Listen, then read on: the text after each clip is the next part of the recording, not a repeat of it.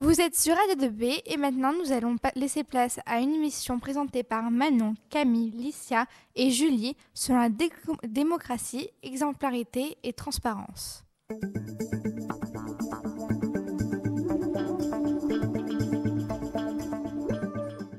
Bonjour à tous, vous êtes bien sûr Politique FM dans la spéciale Les politiciens nous mentent. Je suis Manon Chiradam et j'ai le plaisir d'accueillir sur ce plateau Julie Poitrimol, professeure à Sciences Po Paris. Bonjour Julie. Bonjour Manon. Licia Bassan, autrice de l'ouvrage à succès Mais où va le monde qui s'intéresse au scandale politique. Bonjour Licia. Bonjour Manon. Ainsi que de Camille Gruvet, porte-parole du parti Les Républicains. Bonjour, Bonjour Manon. Depuis 2008, les pays développés traversent une crise de la confiance concernant leur modèle démocratique liée à des scandales qui entachent le monde de la politique. Nous allons donc questionner aujourd'hui les valeurs démocratiques d'exemplarité et de transparence. Récemment, notre ancien président Nicolas Sarkozy a été doublement mis en examen dans le cadre de l'affaire de rétractation de Ziad Takieddine. Julie, en quoi consiste-t-elle? Oui, euh, Nicolas Sarkozy est accusé d'avoir financé sa campagne présidentielle avec l'aide de la Libye Ziad Takedine est donc l'un des principaux témoins contre l'ancien président qui affirmait depuis 2012 cette dernière chose. Cependant, Takedine s'est rétracté en 2020. L'ex-chef de l'État est ainsi accusé de recel de subordination de témoins. Merci beaucoup. Ainsi, cette affaire nous interroge sur le financement des campagnes et la législation qui est associée. Julie, pouvez-vous nous en dire plus sur ces financements de campagne? Eh bien, la loi française encadre le financement des campagnes de candidats aux élections présidentielles. Depuis 1988, un plafond a donc été instauré pour encadrer leurs dépenses. Ainsi, les candidats doivent rendre compte de leurs différentes dépenses en les déclarant avec un compte-rendu détaillé à la haute autorité pour la transparence et la vie publique. Par ailleurs, des dons ont été effectués par des personnes physiques, sont rendus possibles, mais limités à 7500 euros par an et par personne. Ainsi, la corruption semble être un sujet omniprésent dans notre société. C'est vrai que c'est une question qui fait débat. Cependant, rappelons que les candidats accusés de cette faute bénéficient de soutien financier de la part des membres de leur parti ou de dons extérieurs. Ces aides démontrent que le candidat qui les perçoit est soutenu par une majorité plus importante que ses adversaires. Oui, mais Camille, l'égalité des chances est donc pour vous un principe insignifiant Les personnes provenant d'un milieu favorisé sont donc, selon vous, plus légitimes que les autres à devenir président notamment c'est ce que vous laissez supposer en tout cas. Ce n'est pas ce que j'ai avancé, mais si un candidat obtient des financements extérieurs pour sa campagne, cela signifie qu'il possède un bon réseau, du soutien, c'est ce qui lui sera demandé. Mais les positions que vous soutenez sont très contestables. C'est le fondement, le fondement du principe de l'état de droit que vous remettez en question. Et ce n'est pas parce qu'un homme politique est soutenu financièrement qu'il est autorisé de s'affranchir des règles d'encadrement des financements des campagnes électorales. Et la loi ne serait-elle donc qu'un morceau de papier pour vous? Vous déformez complètement mes propos.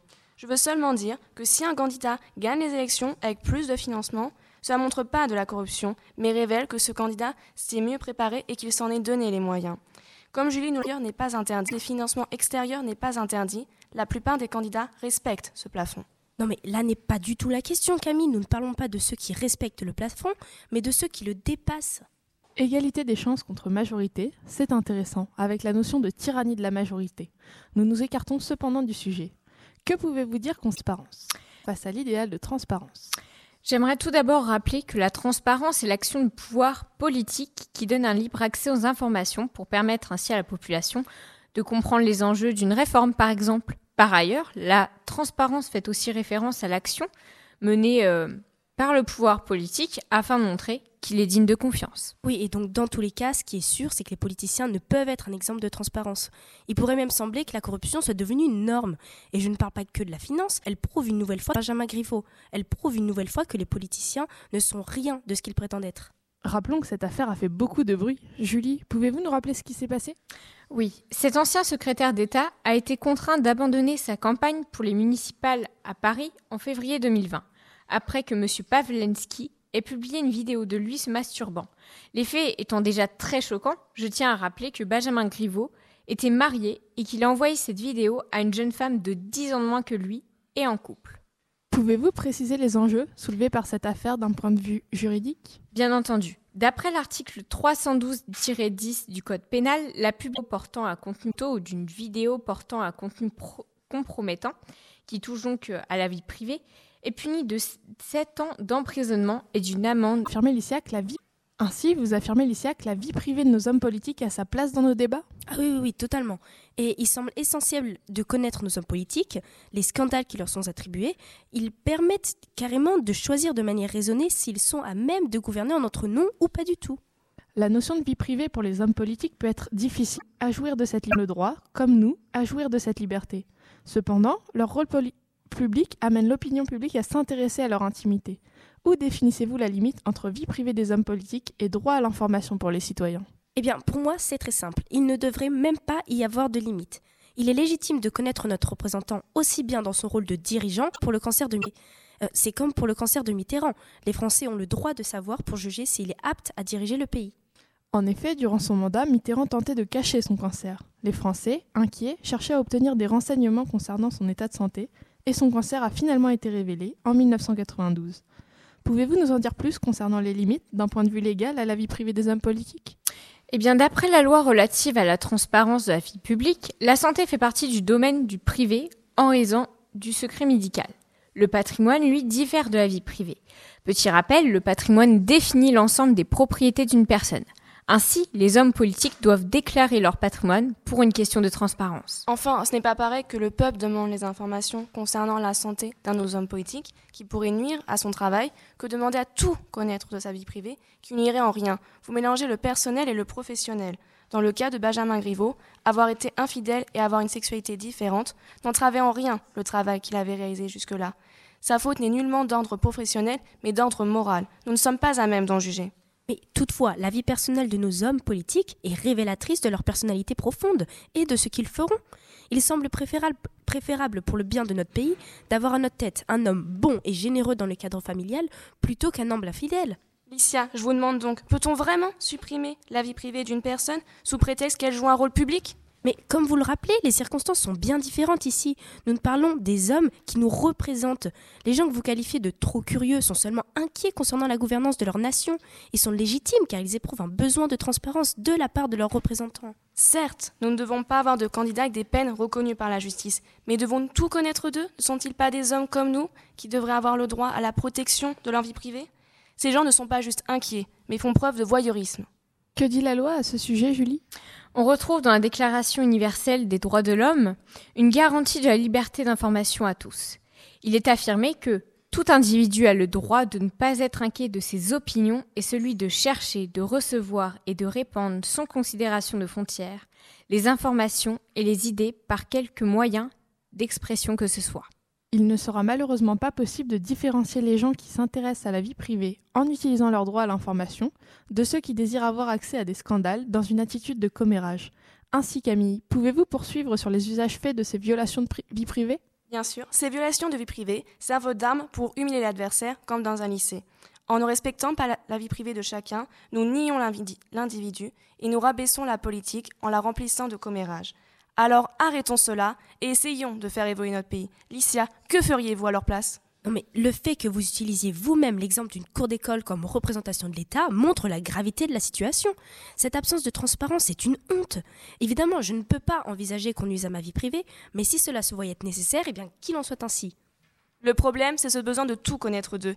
Ils sont livrés en pâture à la presse à scandale. Il est vrai que lorsqu'on a appris la relation entre Julie Gaillet et notre ancien président François Hollande, alors même qu'il était marié, on a remarqué que le magazine Closer a connu pour les scandales, enfin connu pour les scandales, a doublé ses chiffres de vente habituels. Notre scène politique française est devenue un plateau de télé-réalité où les programmes ne comptent plus, mais seules les révélations comptent. Mais je ne comprends pas. Pourquoi blâmer le public lorsque les responsables sont les acteurs? Comment reprocher aux Français cet attachement pour les dramas alors qu'ils n'ont connu que ça? Il s'agit de tenir pour responsables les auteurs de ces actes. Ainsi, on en demande de plus en plus à nos dirigeants. Ils doivent être exemplaires et leur vie doit passer sous le crible des citoyens. Peut-on exiger d'eux une transparence et une exemplarité absolue? Rappelons que l'exemplarité en politique désigne un idéal qu'on doit atteindre avec le pouvoir afin de pouvoir inspirer l'ensemble des citoyens. Oui, je ne pense pas que tromper sa femme ou partager des sextapes ne soit une réelle inspiration pour les citoyens. Je ne pense pas qu'on puisse en exiger autant. Nous faisons tous des erreurs, quelle que soit notre fonction dans la société. En demandant cela, Alicia, vous niez l'individu. Il ne devient qu'à vos yeux une simple machine, un serviteur de l'État. Établir des lois en ce sens nous ferait basculer dans la société décrite par George Orwell dans 1984. Est-ce vraiment ce que vous désirez? Non mais est-ce si difficile à concevoir qu'un représentant ne soit ni accusé d'agression sexuelle, ni de tromperie ou de corruption financière? Il ne s'agit pas de simples affaires de divertissement, la figure des hommes politiques est désacralisée face à ces scandales. Nous sommes arrivés à un point où nous avons confié notre pays aux mains d'un homme amoureux de sa professeure. Alors je vous le demande, mes chers auditeurs, où va le monde? Vous utilisez ici la figure du couple Macron. Leur relation au départ n'était certes pas légale. Je tiens à rappeler cependant qu'une relation donc euh, majeure-mineure est réprimée par la loi. D'après l'article 227-27, il est interdit pour toute relation.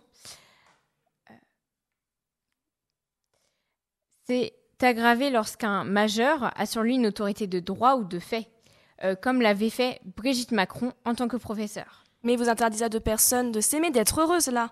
Et le problème de ce couple, ce n'est pas l'âge de leur rencontre, mais le fait que c'est Brigitte Macron qui soit plus âgée. La situation aux États-Unis est la même avec le couple Trump, qui a également 24 ans d'écart. Nous sommes juste dans une société misogyne et conservatrice qui n'accepte pas ce genre de relation. Cependant, rappelons que Melania a rencontré Donald Trump à 18 ans. La situation est donc totalement différente d'un point de vue légal. Elle était majeure, contrairement à Emmanuel Macron. Exactement, Julie. Donc, comme vous l'avez dit, Mélania était majeure. Il ne s'agit donc pas de comparer l'âge de Mélania à celui de Macron, mais de comparer une relation légale à une relation illégale. L'homme qui nous dirige ne respecte même pas la loi. Cela pose tout de même des questions. Ainsi, on voit bien que cette relation était contraire à la loi. Elle peut poser problème d'un point de vue aussi bien moral que juridique. Par ailleurs, il existait à l'époque une forme d'autorité dans leur relation, qui a néanmoins disparu aujourd'hui. Et le couple présidentiel ne fait aucune promotion de ce genre de couple. Ce n'est pas la désacralisation qu'on observe, Licia, mais du désintérêt. On rappelle qu'aux dernières élections présidentielles, on observait plus de 28% d'abstention. Les citoyens ne s'intéressent plus qu'à la partie superficielle de la politique, les scandales. On peut supposer que ce désintérêt est lié à une perte de confiance des citoyens. Nos démocraties traversent une crise de la confiance qui induit une crise de la représentativité. Ainsi, comment voulez-vous que les gens s'impliquent dans un domaine qui ne semble être qu'artifice et corruption? Comment voulez-vous qu'ils y éprouvent un intérêt lorsque les hommes politiques eux-mêmes semblent plus s'intéresser à leur image et à l'argent qu'ils perçoivent plutôt qu'aux intérêts du peuple? Ce sont des questions qui se posent tout de même. Croyez-vous sérieusement que des candidats qui jouent leur carrière soient prêts à faire des scandales, des coups de pub?